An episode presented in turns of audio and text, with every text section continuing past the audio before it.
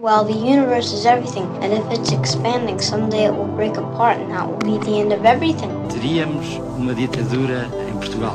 Capitalism is a form of religion. Foi como se soubesse que tinha nascido só. Did you fulfill all your desires? Para que serve o universo? When I was 18, I could do anything. O universo seria inútil. It's all over much too quickly. So, what's the answer? PBX, uma parceria Radar Expresso com Pedro Mexia e Inês Menezes. Olá, este é o PBX Parceria Radar Expresso. Eram quatro músicos: McCoy Tyner no piano, Jimmy Garrison no baixo, Elvin Jones na bateria e, claro, John Coltrane no saxofone. Durante anos, o quarteto fez música que conseguimos dizer agora ser elegante, intensa, intemporal e, mesmo quando não a percebemos, queremos entrar nela até ela se tornar mais nossa. Essa, no entanto, nunca foi a preocupação de Coltrane, que morreu em 1967, deixando um importante legado que até hoje parece incrivelmente à frente do seu tempo. Gravações deste quarteto permaneceram 50 anos nas mãos da primeira mulher de Coltrane, Juanita Naima, na casa de Queens. Foram essas gravações que deram origem ao disco Both Directions at Once, The Lost Album. São sete temas gravados em 1963 num estúdio em New Jersey, para onde haveriam de voltar mais de um ano depois para fazer a obra-prima de Coltrane, A Love Supreme. Nestas gravações, que viram agora à luz do dia, está uma versão alternativa de Impressions que serve de passadeira a este PBX. É tanto o que podemos guardar, um diário pode ser o eco do nosso pensamento. I've decided to keep a journal to set down all my thoughts and the simple events of my day. I will keep this diary for one year, and at the end of that time, it will be destroyed. No Coração da Escuridão é o filme de Paul Schrader que destacamos hoje no PBX. Schrader, realizador e argumentista que escreveu Taxi Driver, recorre muitas vezes à solidão e lembra-nos que mais facilmente somos das trevas. A vida é a procura incessante da luz, mas nem todos a encontram, como mostram os seus filmes. No Coração da Escuridão, daqui a pouco, no PBX. When you lit that pipe. It caused me a terrible fright. Foi durante um inverno chuvoso que os saxofones escreveram o seu álbum. Afinal, também se cria tendo por base a felicidade, mesmo com chuva.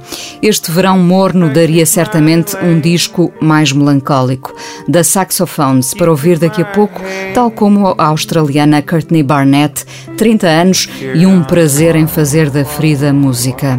Pedro Mexia fala dela daqui a pouco e de uma outra mulher considerada uma das maiores escritoras portuguesas do século XX, Maria Judite Carvalho, uma existencialista implosiva.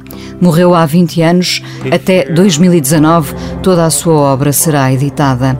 Voltemos a Coltrane e às gravações perdidas em Queens que deram origem ao disco agora lançado Both Directions at Once, The Lost Album. Coltrane a abrir o PBX de julho com Nature Boy.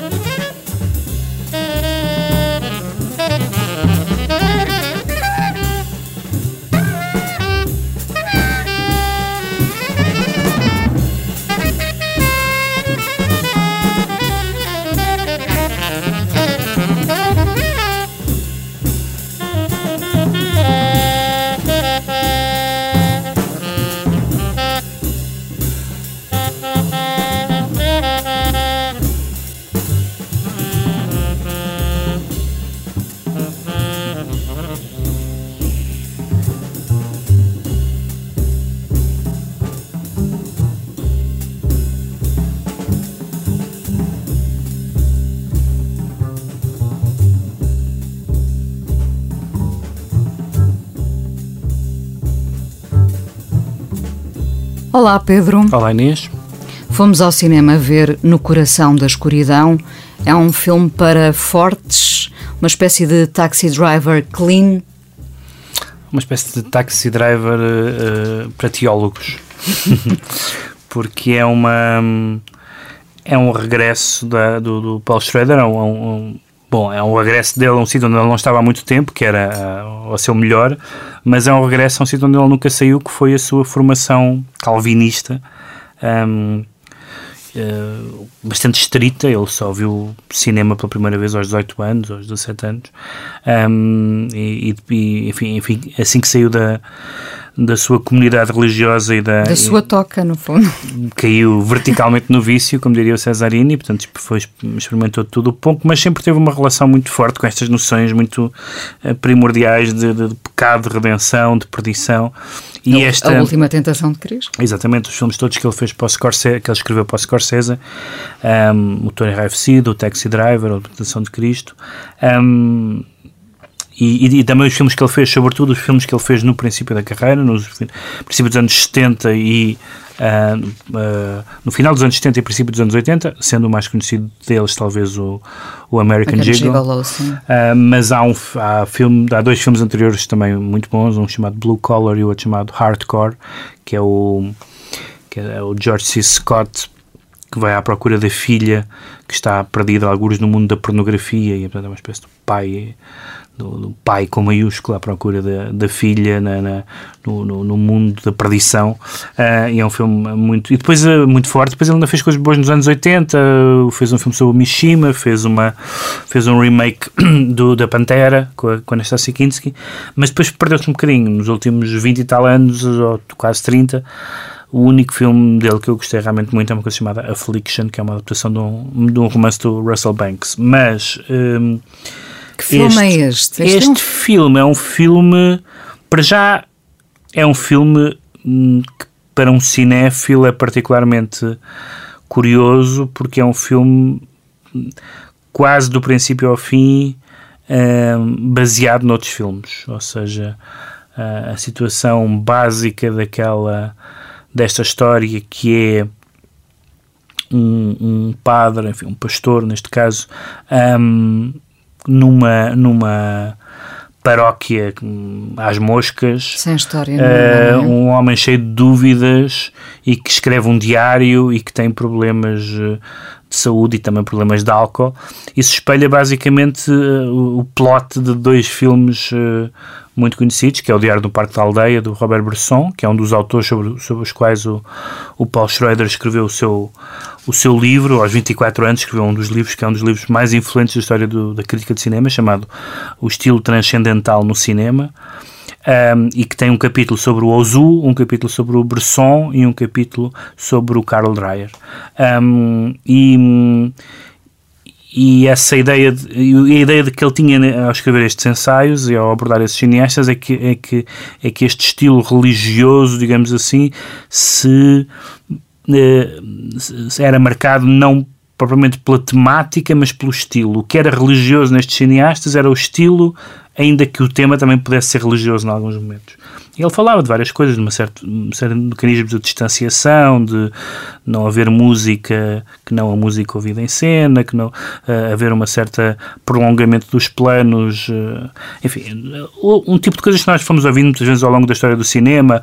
O Lars von Trier com o Dogma tinha coisas desse género, regras desse género, etc. Uh, eh, e ele, neste filme, vai buscar essas, essas situações que são a do Diário do Parque da Aldeia do Bresson por um lado e a da Luz de Inverno do, do Bergman por, pelo outro e esses dois filmes praticamente esgotam tudo o que acontece neste filme. Portanto, é uma super homenagem, digamos assim, mas que curiosamente não lhe retira hum, a originalidade porque ele conhece realmente profundamente esse universo, quer religioso, quer cinematográfico, quer estilístico.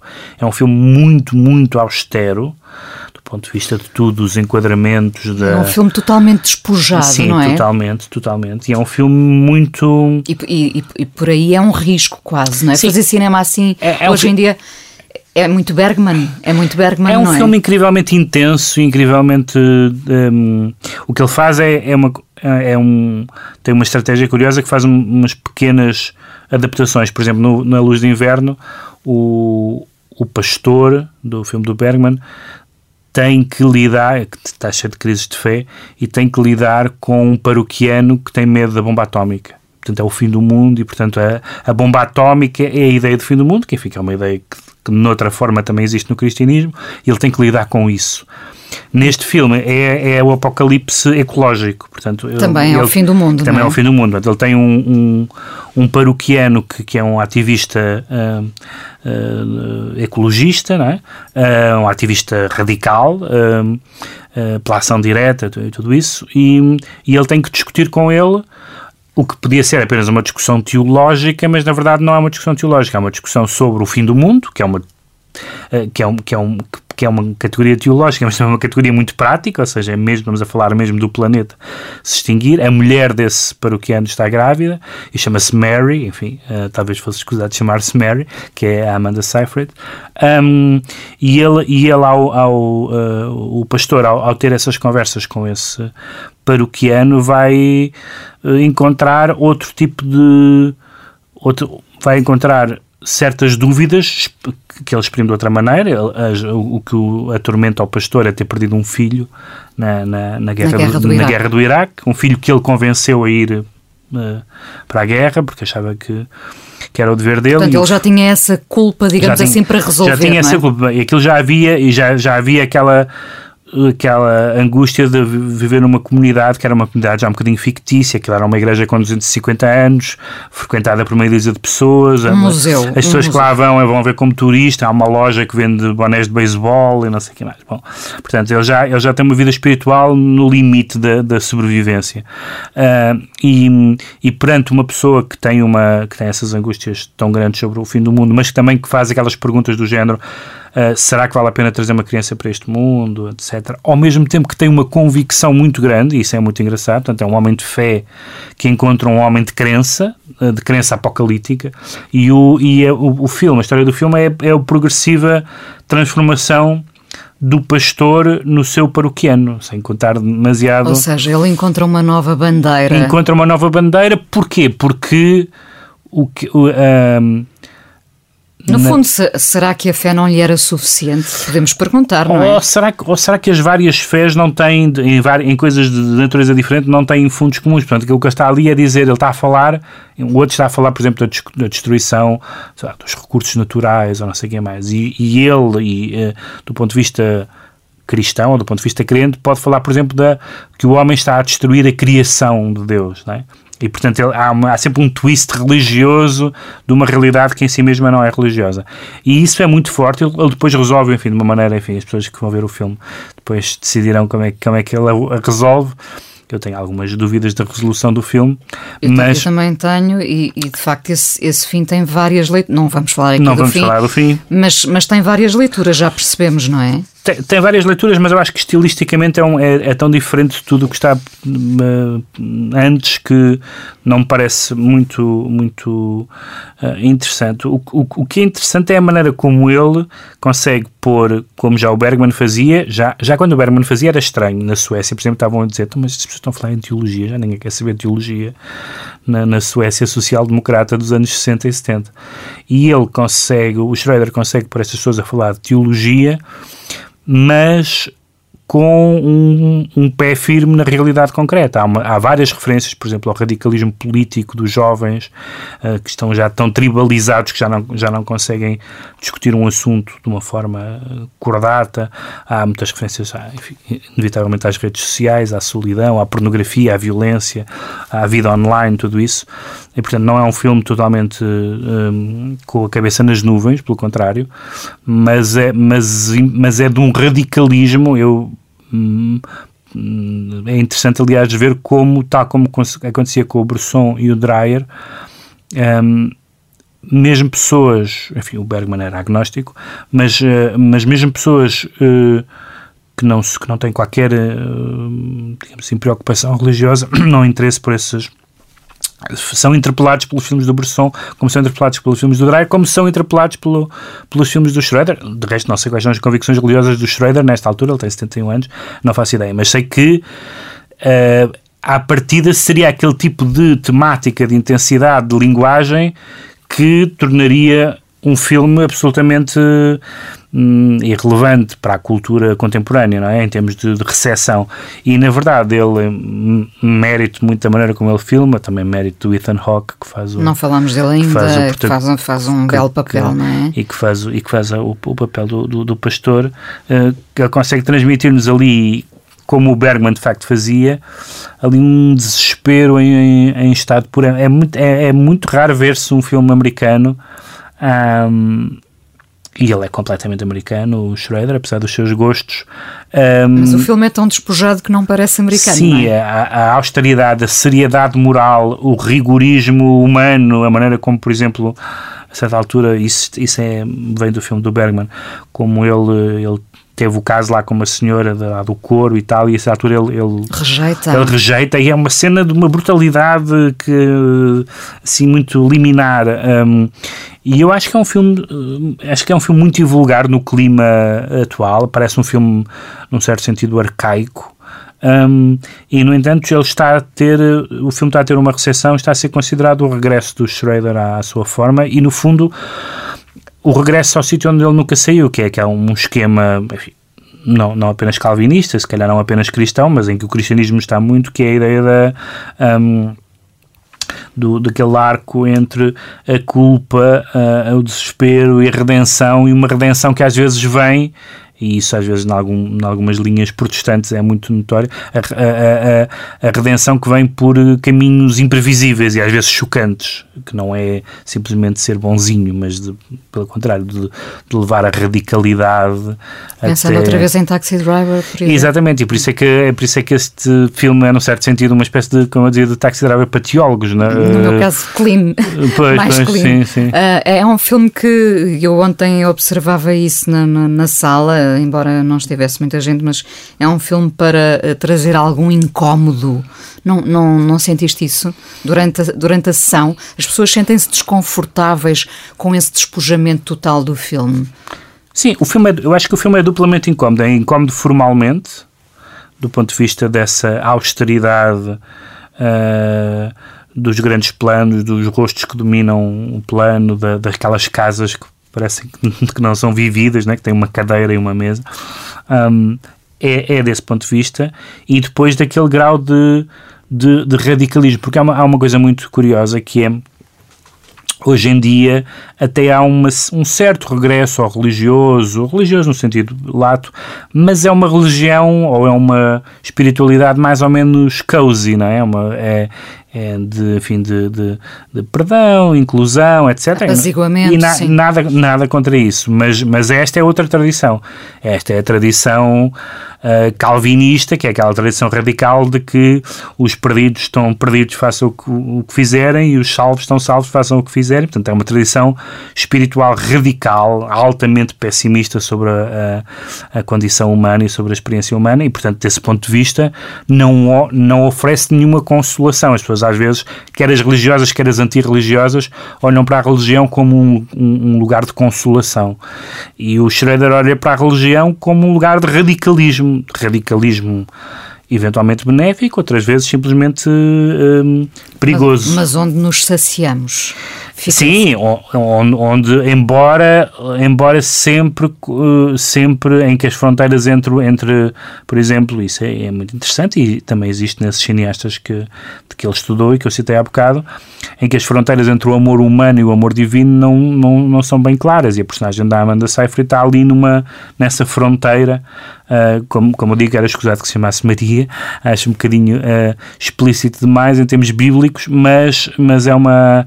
De resto, de resto, é uma personagem não totalmente à altura do resto do filme, um, mas é uma. Mas, mas, o, que está ali, o que está ali em causa são. É, é, é, é muito importante para ele e torna-se importante para nós enquanto estamos a ver o filme mesmo que possa não ser importante para as pessoas na sua vida do dia a dia, não, não, que não tenham aquelas preocupações ou que não acompanhem aquele radicalismo. Eu acho que essa é, é uma das, para mim, é um dos fenómenos do filme, para além dos seus méritos estritamente cinematográficos, é ser um filme totalmente extemporâneo à cultura um, e, e, e mesmo quando vai buscar a religião que, que aparentemente está de regresso vai buscá-la pelo seu lado B, pelo seu lado dark e não pelo seu lado apaziguador. E isso é um gesto, enfim, ele, ele tem já uma certa idade, não tem nada a perder, faz, faz os filmes que quer e é. Mas como ele tinha feito filmes tão maus nos últimos anos, umas coisas com, Nick, com Nicolas Cage horríveis e uma coisa totalmente falhada, escrita pelo Bret Easton Ellis com a, com a como é que ela se chama? Aquela, aquela jovenzinha que está sempre com, com, com a fugir dos paparazzi. Um, Não são muitas. São muitas, são muitas. uh, e, e ele há muito tempo que parecia perdido e parece que se reencontrou. Hum. Uh, na nossa percentagem, uh, desta vez concordamos, uh, está acima dos 80%, não é verdade?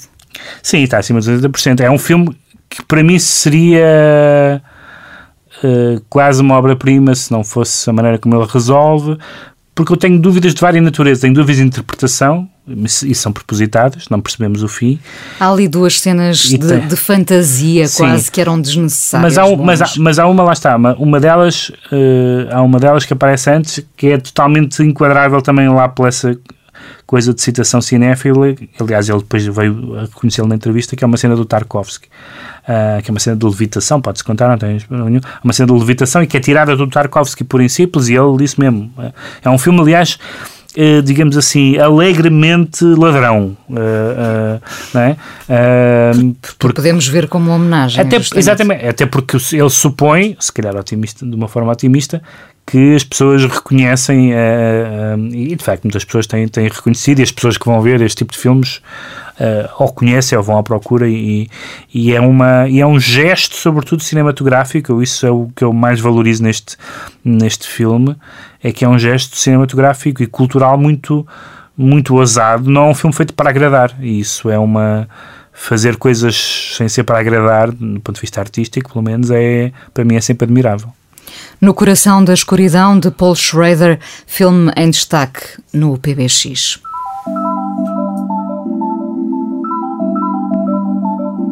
PBX, uma parceria Radar Expresso, com Pedro Mexia e Inês Menezes. Chamam-se The Saxophones, são um casal de Oakland, ele Alexi na guitarra, no saxofone, nos sintetizadores, ela Allison na bateria. Os dois cantam. Fizeram um disco doce a partir de um barco na Baía de São Francisco. Chovia muito e era inverno, mas no fundo tinham-se um ao outro e tantas vezes isso é suficiente. Songs of the Saxophones, o álbum deles, merece ser ouvido neste verão morno e melancólico. Será mesmo música para os nossos ouvidos e açúcar para o nosso coração.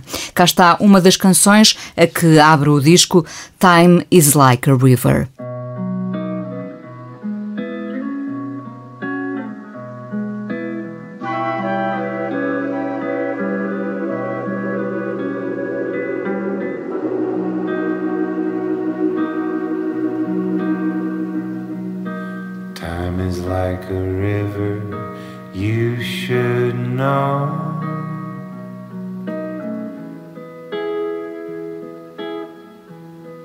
I can't recall quite how.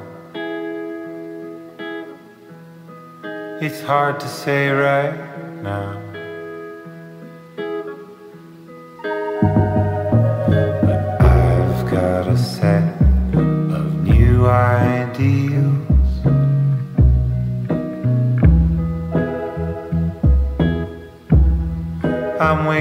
So slow.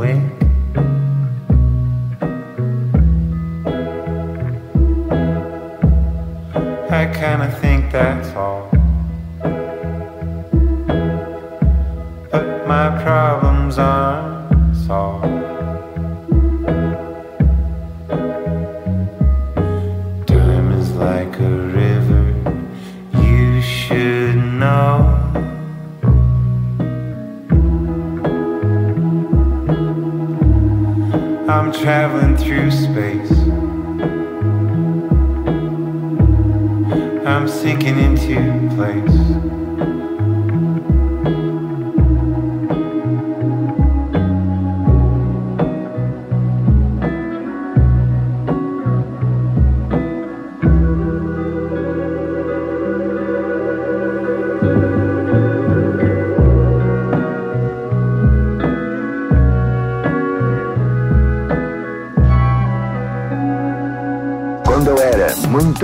Tinha uma destas habilidades diabólicas. I made bad choices. I got high without always thinking about the harm that it could do.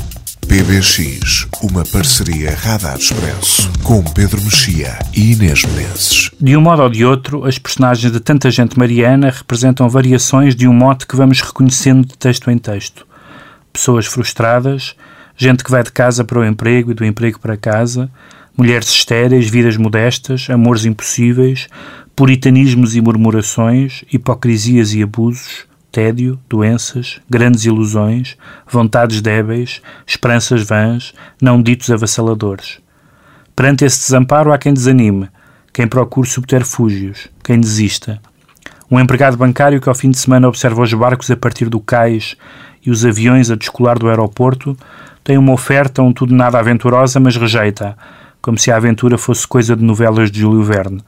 Uma esposa entrega-se alvoroçada a um inesperado caso extraconjugal, mas apercebe-se que serviu apenas como instrumento de uma vingança. Uma mulher sem filhos quer ficar com os filhos das outras. Um pardacento empregado de escritório é convidado para uma borga dominical com as mulheres da vida, mas um caminhão passa-lhe por cima, antes dele poder, poder cair verticalmente no vício. Quase cínica, a narradora avisa-nos que os grandes sofrimentos da vida não correspondem forçosamente a grandes desgostos, o que talvez signifique que podemos não sofrer muito com os grandes desgostos, ou assim julgam algumas personagens. Quem foi Maria Judite Carvalho? Um coração na escuridão, uma existencialista implosiva que cresceu órfã, viveu em França e na Bélgica. Foi casada com Urbano Tavares Rodrigues. Maria Judite Carvalho morreu há 20 anos. Em 1959 editava o livro de estreia Tanta Gente Mariana. Até 2019 será editada toda a sua obra. Considerada uma das grandes escritoras portuguesas do século XX, possivelmente a maior contista portuguesa, permanece, no entanto, desconhecida do grande público. Porquê, Pedro? Em parte porque ela quis que fosse assim, ou seja... Viveu na sombra. Em, em parte porque era uma pessoa bastante avessa a qualquer forma de disposição e em parte porque vivia literalmente na sombra do marido, Urbano Tavares Rodrigues, que que em, em, certo momento e durante alguns anos foi um dos escritores portugueses com maior sucesso, mais conhecido, mais um, e, e portanto esses, o feitio dela, digamos assim, e o facto de ser casada com, com um escritor muito célebre um, no Portugal então, e enfim, mesmo hoje ainda é uma já morreu, claro, mas, mas ainda é uma figura bastante conhecida, contribuíram para que ela ficasse um pouco na, na sombra. E também, penso eu, eh, eu li há bocado um certo do meu texto no Expresso sobre, a, sobre este primeiro volume, e como se percebeu pelas, pelaquela espécie de sinopse que eu faço de algumas histórias, este é um universo. Uh, vamos dizer tristonho para ser eufemístico, ou seja, é uma é uma hum, escritora muito centrada na vida das mulheres, mas não, não são só mulheres as personagens, mas em que uh, o acento tónico está quase sempre na, na, na frustração, na decepção, na, na, na solidão. E na, na tristeza uh, do cotidiano. Uh, exatamente, que tem a ver em parte com as lógicas familiares e morais e tudo mais da, do Portugal da época, não é? Mas não, não nos vamos uh, autoelogiar ao ponto de achar que aquilo são histórias que hoje eram impossíveis. Quase todas aquelas histórias, mais coisa, menos coisa, eram, eram possíveis hoje. Os códigos morais são diferentes, evidentemente, a sociedade é bastante diferente, mas há muito poucas coisas um, de, em termos de uma espécie de crueldade uh, um, latente nas relações humanas um, que são, de certa forma, intemporais. Aliás, não é por acaso, eu, eu acho francamente que ela é a maior contista portuguesa e contista, enfim, quer de homens e mulheres, certamente para mim é a maior contista mulher uh, do século XX. Uh, português, e, mas não é por acaso que, por, que por exemplo, um, um dos uh, contistas mais universalmente admirados, que é o Chekhov, um, quase todas as histórias dele são histórias de, de decepção, são pessoas que, que, esperavam mais da vida. Basicamente, no fundo, estas personagens é isso, são pessoas que esperavam mais da vida, esperavam ter filhos e não tiveram, eh, eh, não tiveram os filhos que queriam ter, eh, perderam uma hipótese de um casamento, há um reencontro que parece bom, mas que afinal é, é, é fracassado. Um, um, jogo de expectativas que falha. E evidentemente que, lá está, há bocado falámos da consolação, não é exatamente uma literatura que de consolação, pelo contrário. Uh, uh, e, portanto, não, pode afastar alguns leitores que esperam outro tipo de coisas da É muito curioso quando tu dizes uma existencialista implosiva, hum. falando das, das que foram mais viradas para o exterior e mais provocadoras, como Sim. a Natália Correia, por exemplo. Uh, no caso dela, uhum. alguém que viveu permanentemente para dentro. Sim, porque isso é uma coisa muito. é uma, uma constante que eu acho interessante, pelo menos desde desde o século XIX. Um, enfim, desde que começaram a aparecer uh, sufragistas e etc. Uh, parece haver duas linhagens, enfim, depois há pessoas que não, que não cabem neste esquema, naturalmente isto é um esquema que tem uma utilidade provisória, mas sempre houve mulheres uh, uh, explosivas, num certo sentido, pela sua por aquilo que escreviam, pelas suas intervenções públicas, pela sua vida privada, uh, e eu no, no, texto que escrevi no Expresso falo da, da Flor Bela Espanca, falo da Natália Correia, a Luísa Neto Jorge, uh, as novas cartas portuguesas, tudo, tudo, tudo uh, diferente, todas diferentes umas das outras e todas com particularidades, e depois uma, uma linha ou uma linhagem de escritoras muito fechadas no seu casulo, como é a Irene Lisboa, que é no fundo um dos grandes modelos da Maria Judite Carvalho, uh, como é a Maria, Ondina Braga, enfim, e outras escritoras, um, sobretudo contistas, algumas romancistas também. E depois, claro, é evidentemente que há escritoras que, que foram completamente esta dicotomia, sei lá, a Agostina não, não é enquadrável em nenhuma das duas categorias, etc. Mas, mas achei interessante que como é natural, uh, as mulheres que ficam, que captam mais facilmente a nossa imaginação são as mulheres rebeldes, não é? São as mulheres que tiveram, que confrontaram, de certa forma, a sociedade. De certa forma, abrem caminho para outras. Exatamente, e portanto, que, que são mulheres, digamos assim, uh, insubmissas e tudo isso. Um, nem sempre nesses casos um, a obra literária está, tem a mesma hum, tem a mesma importância do que tem o seu do que tem a figura e do que tem os, os seus gestos. Eu acho que esse é, para mim pessoalmente é o caso da Flor Bela Espanca que me parece uma figura bastante mais fascinante do que a poesia que uh, num, até um certo ponto a Natália Correia embora a Natália Correia tenha uma obra muito variada e alguma dela bastante interessante.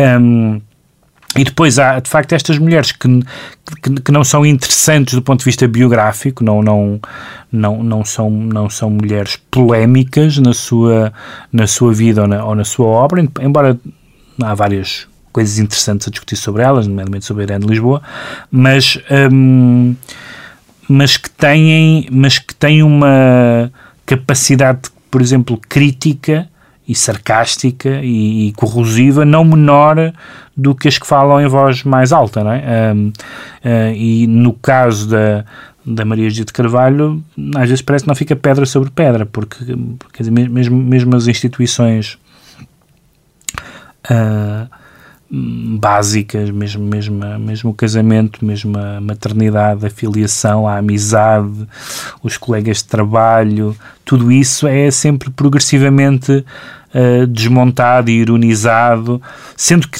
sendo que depois ela não é nada nem demagógica nem, nem sentimental, então sentimental não é nada, é uma escrita muito seca, muito seca, às vezes muito surpreendente, há muitos contos, sobretudo os mais curtos, eles são quase todos curtos, pelo menos os, neste livro há duas novelas maiores, há dois contos mais longos, ou novelas, mas às vezes há contos que são muito curtos um, e que nós parece que estamos ali a lidar com uma situação muito bem dada, em poucas páginas, e depois a última página é completamente diferente. Nós fomos ali preparados e estamos à espera de um desenlace qualquer daquela situação, e ela no final diz: Não, mas isto que eu estou a dizer não é assim, porque o que aconteceu ninguém estava à espera. Um, e portanto é essa uma espécie de imprevisibilidade do comportamento humano que no período histórico em que ela escreveu uh, não era assim tão evidente. Ou seja, por exemplo, com, com os méritos que, com os méritos que tinham que tinha também a obra do, do Urbano Tavares Rodrigues não é marcada, por exemplo, pela imprevisibilidade. São livros bastante previsíveis em termos de pronto, era uma pessoa com uma visão do mundo muito, muito clara e, e, e, que, nós sabemos à partida, como, como há, porque andávamos a falar do Schroeder e também o Schroeder também é previsível. Ser previsível não é necessariamente um defeito, mas eu gosto de escritores que não sei para onde é que vão, uh, embora saiba, digamos assim, o tom que eles vão usar. E, e nestes casos há, há, um conto num destes livros, num destes dois livros, que é sobre um, um casal perfeito ridículo. Que é um casal que adoram um são outro, mas são feios e velhos e vestem-se mal, então toda a gente goza com eles. E portanto é, é a ideia de que a, a, a, felicidade tem que ser eh, cool, a felicidade que se não for cool não é, que é uma ideia aliás super moderna esta. Se não for cool é ridículo. Se não for cool é ridículo. Uns velhos apaixonados, isso é ridículo, só, só tem que ter 20 anos e terem, terem anúncios, de, anúncios da Calvin Klein. Um, e, e depois, pronto, nós estamos todos nesse ambiente e não vou contar o final, mas o final é de repente puxar-nos o tapete sobre esta história que nos tinha sido contada e sobre a maneira como nós, por exemplo, dizemos estamos sempre a dizer isso, ah, fulano, fulano tal é muito bem casado, ou são muito felizes, sabemos lá nós, não sabemos. Um, e ela... Também já não se diz isso, de facto. Já, já ninguém arrisca dizer já isso. Já ninguém arrisca dizer isso. Mas e, e, é, uma, é uma escritora muitíssimo atenta, eu acho que a, a questão do existencialismo era uma, enfim, é uma aproximação de geracional mais ou menos evidente e por ela também ter estado em França. E, uh, mas eu acho sobretudo que é uma grande observadora, é uma, como todas as pessoas, ou como todas não, mas como uma parte das pessoas criativas, pelo menos um, introspectivas, é uma é alguém que está a, a, tomar nota das coisas e há uma série de pequenos gestos, pequenas um, pequenos hábitos do dia a dia, pequenas maldades. Uh, ela faz uma. Há, há, há, vários contos que têm, uh, por exemplo, pensamentos uh, que habitualmente censuramos, pensamentos do género. A certa altura há um, há um, há um conto muito curto em que o marido vai de, de lua de mel não sei se vai, se vem de lua de mel com a mulher e clar, claramente está arrependido de ter casado e então apanha um, um poço de ar e ele diz isto era cair, era cair o avião e acabava-se já com isto. E a gente diz, que, que, provavelmente alguém já pensou nisto, mas, mas é, escrever aquilo, escrever aquilo na altura em que ela escreveu, portanto, estamos, estamos a falar numa, numa escritora que se estreou nos em anos 59, 50, no, no, final dos anos 50, uh, e que tem uma crítica, que, que, tem uma obra que até ao fim, uh, no, no, último livro dela, que se chama Seta Despedida, é um livro maravilhoso, foi sempre uma obra muito uh, lida com atenção pelos, pelos seus pares, premiada antes e depois do 25 de Abril, um, ehm, pelo meio literário, mas que nunca se tornou um nome uh, evidente. E, portanto, esta reedição da, da, da Minotauro, uh, uh, que são, vão ser seis volumes, salvo erro, exatamente, são seis volumes da ficção e da não ficção, porque ela também tem teatro, poesia, de crónicas. É um, para mim, é o grande acontecimento da literatura, da literatura portuguesa de, deste ano. Maria Judite Carvalho, em destaque hoje no PBX.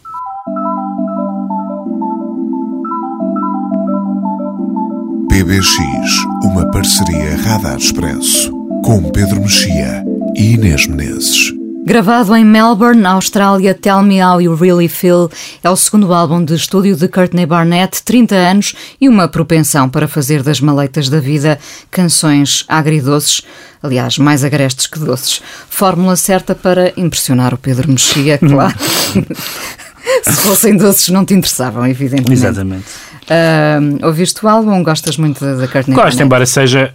Curiosamente são mais doces. Eu acho que ela, ela ficou... Um, Mais adocicada com o tempo. Ela, é? ela, ela teve que lidar com um sucesso colossal, um sucesso de recepção, de crítica, etc. E há muitas entrevistas dela e até no, algumas destas letras se, tem alguma coisa a ver com, ger, com gerir as, as, expectativas altas. E é um disco menos, menos agreste, quer do ponto de vista sonoro, quer do ponto de vista das letras, também menos inspirado, genericamente menos inspirado. Um, mas ainda cá está tudo, aquele sarcasmo, uh, ainda está uma certa relação bastante periclitante com a autoestima. Um, está um... Ideia que nós tínhamos pensando nela quase enquanto adolescente, mas ela agora já tem 30 agora, anos. Agora, é? agora tem 30 anos, mas e faz algumas tangentes a questões políticas, está um, a Margaret Atwood e a todas as questões do feminismo, mas claramente o, o, o forte dela continua a ser as histórias digamos assim, privadas e os pequenos uh, detalhes do, do, dia a dia. É um, é um, disco mais leve, mais animado. Estão lá as, as irmãs Dill uh, uh, numa das, num dos temas, penso que em dois temas. Um, e o disco tem sido um pouco comparado com a com algumas das coisas da Alice Fair, mas a Alice Fair, a Alice Fair é mais mais sombria, é mais abrasiva, é bastante mais abrasiva. Mas uh, o que é curioso é que esta canção, por exemplo, que eu escolhi, um, que se chama City Looks Pretty. City Looks Pretty é uma daquelas canções um, uh, que que não se é uma canção sobre o isolamento, de certa forma, não se, não se percebe bem se é uma se é uma canção vagamente esperançosa ou se é, pelo contrário, é uma canção nihilista. No fundo, é daquelas que não se sabe bem se vale a pena ou não sair do quarto. Uh, e a gente pergunta porque é que esteve no porque é que estava no quarto, o que é estava a fazer no quarto. Um, e, mas, mas, mas que musicalmente é, é, para mim é das, é, é, é, é das mais interessantes e, e ela eu acho que ela saiu bem. Eu, eu li muitos textos uh, decepcionados sobre este disco. Um, mas acho que para quem teve o acolhimento inesperado, certamente inesperado para ela, da, em que diziam que era a cronista da sua geração e não sei o que mais, é um peso. E ela sai sairosamente, não é um disco tão bom como o outro, não é tão inspirado, não é tão uh, uh, agreste, como dizias há bocado, eu, eu, eu gosto mais desse lado agreste, mas é um disco perfeitamente um, recomendável e que, e que, não, não nos faz também, como às vezes acontece, ser, olha, afinal aquilo saiu-lhe uma vez, mas nunca mais. Não, acho que é uma, acho que é uma obra que está que está em, em processo e que este não é um passo atrás, é simplesmente um disco menos bom que o primeiro, como toda a gente faz. Ninguém faz. Uh, e eu, eu gosto muito desta ideia da maneira como as bandas e os músicos lidam com a com os, com os seus próprios recortes de imprensa, não é? De, ah, pois agora este se calhar não é tão bom, não, não, era, não era disto estavam à espera, estavam, queriam que eu falasse não sei de quê, ah, mas eu agora estou feliz e portanto não dá para, para escrever essas canções. Um, e, mas é um caminho seguido por, por e, todos e por todas. Claro, se pensares na PJ Harvey, claro, claro, PJ Harvey começou de forma tão agreste claro. e foi-se adocicando, sofisticando. Sofisticando, sofisticando mais do que adocicando. É, tens sim, razão, sim, sim. sofisticando. E portanto esse é um caminho que inevitavelmente eles cheguem, não é? Eles, elas. eh, Sim, porque hoje em dia é, os, os fenómenos ainda se tornaram mais. hum, mais imediatos, tu podes passar da obscuridade à celebridade planetária ainda mais rapidamente do, do que antes, e, por exemplo, ela, várias vezes em relação ao primeiro álbum se, hum, se falou da influência dos Nirvana e o, o Kurt Cobain era, era obcecado com, com essa, aliás, a morte dele, entre outras coisas, poderá também ter tido a ver com isso, com a maneira como não, nunca soube gerir aquela popularidade e aquela expectativa que o mundo todo depositou sobre ele, um, sobre a, a, relevância, a profundidade de tudo o que ele escrevia, de todas as palavras, todas as canções. Estaria a usar blazer hoje em dia se fosse vivo Kurt Cobain? Uma pergunta que fica no ar. Ia fazer publicidade. Vamos então ouvir Courtney Barnett no PBX City Looks Pretty do segundo álbum Tell Me How You Really Feel.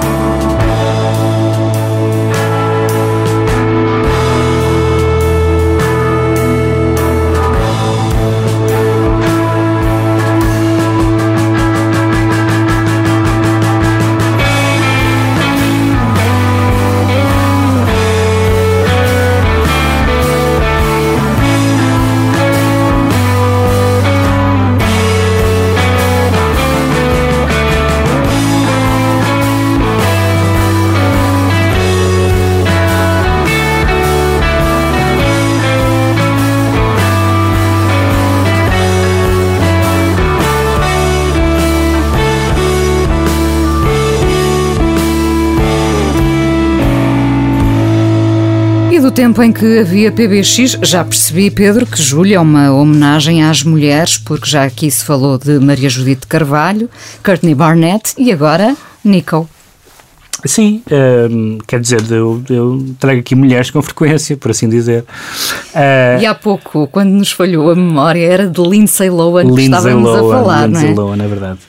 Um, a Nico é um, é um caso incrível porque é uma é uma daquelas figuras uh, icónicas, é, é, quase impossível fugir, fugir, a essa palavra, porque uh, a sua presença na, na, na, cultura contemporânea, que no, num filme do Fellini do Dolce Vita, que é uma presença breve, depois na Galáxia do Warhol e, e, na, e no disco da Banana dos Velvet, em que ela canta não sei se são dois, são três, são dois temas.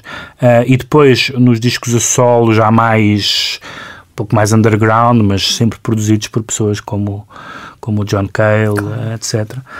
Um, e depois a morte precoce e, evidentemente, a sua beleza física, uma espécie de valquíria, um, tornaram-na uh, omnipresente. Ah, não, há, não, há, não tem contas uh, as canções que se escreveram sobre ela. Uh, um, o, o, deu uma famosa tampa ao Cohen, é um caso, um caso uh, famoso. Um, e, Isto numa altura em que está em exibição o filme biográfico. O filme que eu ainda, que eu, que eu ainda não vi, mas. Também não vi. Quero... E, e, e, que se foca nos últimos dois anos de vida dela, não é? Já, portanto, muito depois de. Sim, ela, ela tem uma, uma discografia que começa com uma, um primeiro disco, ainda é uma coisa meio folk rock, e depois vai se tornando progressivamente, vamos chamar gótico para simplificar, porque eu não sei bem o que é aquilo. Uh, ela. Um, há vários discos ao vivo um, e há alguns discos realmente estranhos e assustadores, sobretudo quando ela canta em alemão. Tudo o que ela canta em alemão me parece uma, uma coisa de terror, um, com, com, com harmónio e com umas coisas assim fantasmagóricas. E ela é realmente assustadora. E depois também tem aquela imagem, evidentemente, de alguém que era muito bonita enquanto jovem. Ela não morreu velha, mas de todo, mas, mas cuja degradação das drogas, etc. Aliás, há um documentário muito impressionante sobre ela chamada Nico Icon, um, que fala dessas coisas todas. Ela tinha um filho, uh, teve um filho com Alain Delon, que não reconheceu a criança, mas o miúdo é uma fotocópia do Delon, portanto era, foi um caso em que não havia grande. E, e, e ele conta quando, tava, quando era bebê e estava a chorar, a mãe, a mãe lhe punha coca na, nas gengivas, era assim uma coisa, era assim uma coisa mesmo, sim. Uh, uh, era uma coisa mesmo uh, terrível e, o, e esse lado da vida da vida decadente tinha muito a ver com ela foi namorada do, do, do, do Philippe Garrel fez uns filmes também bastante Entrou, estranhos, vanguardistas sim. com ele, etc e, e eu escolhi uma, uma canção que se chama My Heart is Empty, que é que não, não pode parecer, mas não é das mais agrestes, pelo contrário. Um, mas é sempre uma, uma. Aliás, todos os homens que andaram ali à volta dela, o Lou Reed, e, uh, falam sempre de uma figura um bocadinho difícil de apreender, não é? Uh, com, Como se fosse desprovida de sentimentos. Com é? um dark side muito grande, ali com um lado assim criptonazi em relação a questões, por exemplo, raciais e não sei o que mais uh, aparentemente muito etérea num certo momento da sua vida e depois claramente num processo de degradação física com muitos concertos e depois caiu de uma maneira uh, estúpida numa, em Ibiza, uma queda de bicicleta e depois teve uma. Uh, Ou depois, seja, depois de uma vida de riscos, sim. Uh, uh, acaba por morrer de uma maneira. Exatamente, e portanto é uma, é uma, Evidentemente que para mim a Nico é essencialmente os Velvet e aquela descoberta daquele disco. Os filmes do Garrel são curiosos, mas não mais do que isso, e o Dolce Vita é um papel absolutamente secundário.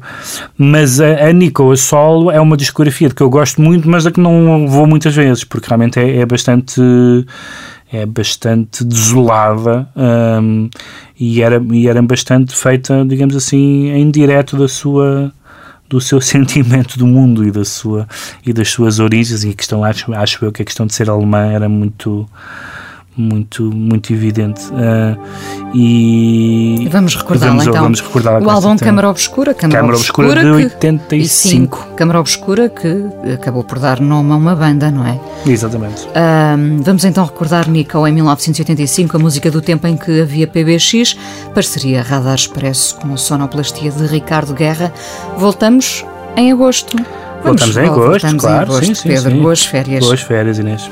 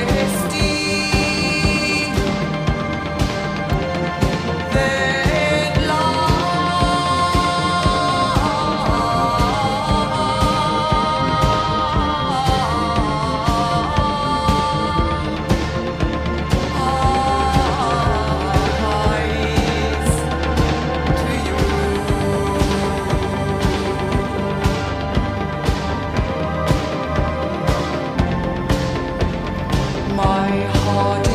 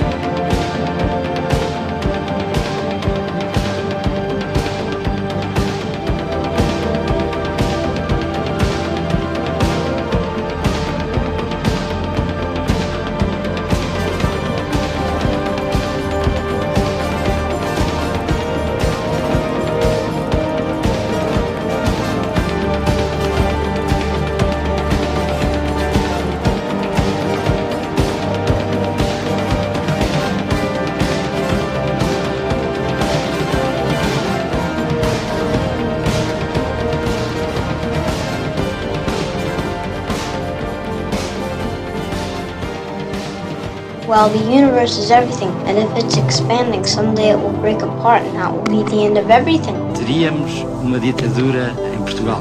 Capitalism is a form of religion. Foi como se soubesse que tinha nascido só. Did you fulfill all your desires? Para que serve o universo? When I was 18, I could do anything. O universo seria inútil. It's all over much too quickly. So, what's the answer?